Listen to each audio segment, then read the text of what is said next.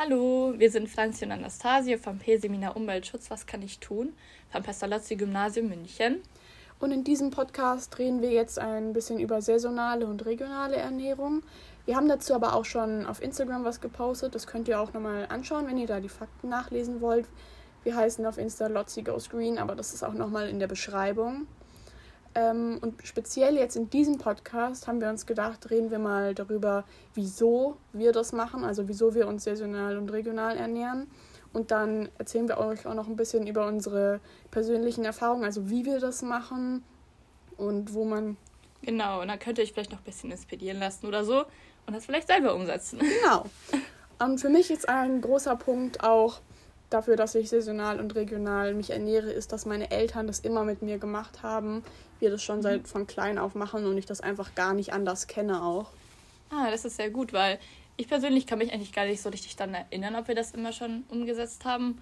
Allerdings habe ich mich halt jetzt auch so in letzter Zeit öfters damit beschäftigt und so und bin dann auch zu dem Punkt gekommen, dass ich einfach finde, dass es einfach viel gesünder sein muss, mhm. sich so zu ernähren. Alleine wenn man schon den Punkt bedenkt, dass in Deutschland halt sehr hohe Sicherheitsstandards sind. Also es gibt sehr hohe Sicherheitsstandards.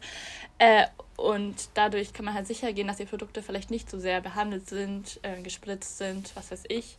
Und keine Ahnung, da fühle ich mich einfach sicherer, wenn ich halt solche Produkte kaufe, anstatt ja. jetzt irgendwelche aus dem Ausland, wo man vielleicht gar nicht weiß, wie doch die Bedingungen sind. Ja, eben, das kann ich auch gut nachvollziehen, weil einfach zu wissen, woher man was hat, gibt einem, glaube ich, generell einfach nochmal ein besseres Gefühl bei der ganzen Sache ja, oder so. Genau. Und ähm, jetzt auch nochmal zu dem Thema, wenn es von weiter weg kommt, dann muss man halt vor allem bedenken, dass diese Strecken, die teilweise zurückgelegt werden mit dem Flugzeug mhm. oder mit mhm. irgendwelchen Tankschiffen, ähm, dass das sich ja nicht sehr positiv auf die CO2-Bilanz auswirkt. Und ja, keine Ahnung, ich weiß nicht, wie du das siehst. Ja, ich sehe das für dich auch wichtig so. ist. Weil diese Tanker sind ja nicht nur schlecht für, also für, für die CO2-Bilanz, aber die haben ja auch leider oftmals manchmal so schwere Unfälle, wo dann das ganze Öl das ausläuft. Und man kennt ja die Bilder dann aus dem Fernseher von diesen Vögeln mit dem Öl in den Federn und so. Und das ist schon grausam. Ja, das stimmt. Oder wenn dann alle Fische einfach Eben. in der Umgebung wegsterben. Und ich glaube, das vergessen auch viele, weil ich glaube, manche denken schon dran an diese CO2-Bilanz, leider auch zu wenige. Aber ich glaube, nicht immer denkt man daran, dass das auch ja. so weit transportiert wird. Und man denkt so. vielleicht auch oft nur daran, ja, das ist dann billiger, dann kaufe ich das. Wobei das nicht mal stimmt, weil wenn man vielleicht saisonal einkauft, anstatt jetzt im Winter irgendwelche Erdbeeren aus Chile zu kaufen, ja. ist es oftmals billiger, weil gerade zu dieser Jahreszeit es eben sehr viel von diesem Produkt gibt und dann wird das Produkt einfach automatisch billiger. Und das eben. vergisst man vielleicht, weil man einfach denkt, ja, wenn etwas aus der Umgebung kommt, ist es automatisch teurer, aber das muss gar nicht sein. Ja, ist so. Das ist immer schade. Ja, genau.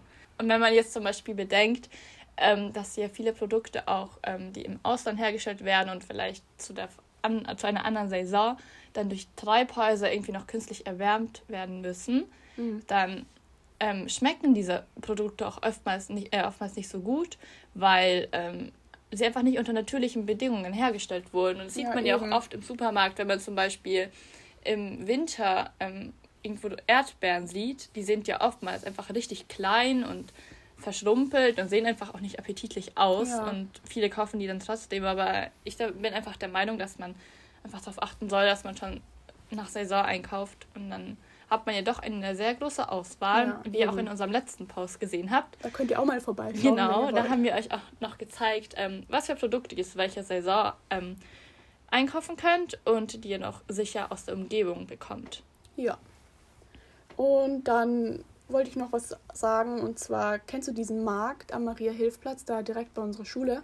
Ja, ich glaube schon. Dieser Wochenmarkt. Ja, ja genau, da ist mhm. doch immer so ein Wochenmarkt und da gehen wir auch oft einkaufen. Also beziehungsweise meine Mutter. und da kann man wirklich toll auch einkaufen. Alles ohne Plastik. Das ist auch nochmal ein mhm. Vorteil. Und ich finde einfach generell, dieser Wochenmarkt ist einfach gut, weil du siehst die Produkte, weißt, dass die von da kommen und das ist einfach ein ganz anderes Gefühl als im Supermarkt. Ja, das stimmt, das kann ich auch gut nachvollziehen, weil bei uns in der Nähe, ich wohne jetzt ein bisschen außerhalb, aber da gibt es auch einige Wochenmärkte, was man vielleicht gar nicht denkt, weil es gibt ja, man denkt sich vielleicht, es gibt nicht in jedem kleinen Ort einen Wochenmarkt, aber das ist oft gar nicht der Fall, auch wenn es dann weniger Auswahl gibt, man findet trotzdem immer diese Grundprodukte, die man immer braucht. Und ähm, wenn man vielleicht jetzt nicht unbedingt Lust hat, ähm, irgendwo hinzufahren extra, gibt es bei uns noch eine coole Alternative.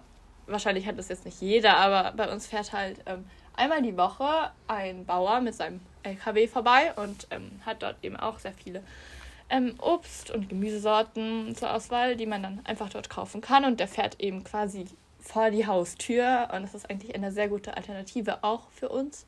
Deswegen Ja. kaufen wir dort auch sehr oft ein. Ja, das klingt auch echt gut. Ich glaube, wenn man sich da mal informiert, wo man wohnt, ob es so solche Alternativen gibt, kann man da bestimmt was Mhm. finden. Und wenn es sowas halt nicht gibt, wir haben jetzt noch die Möglichkeit, dass wir einen, einen kleinen Garten haben, wo man halt dann so ein bisschen Kartoffeln, Karotten anpflanzen kann, je nach Jahreszeit oder wie das halt passt.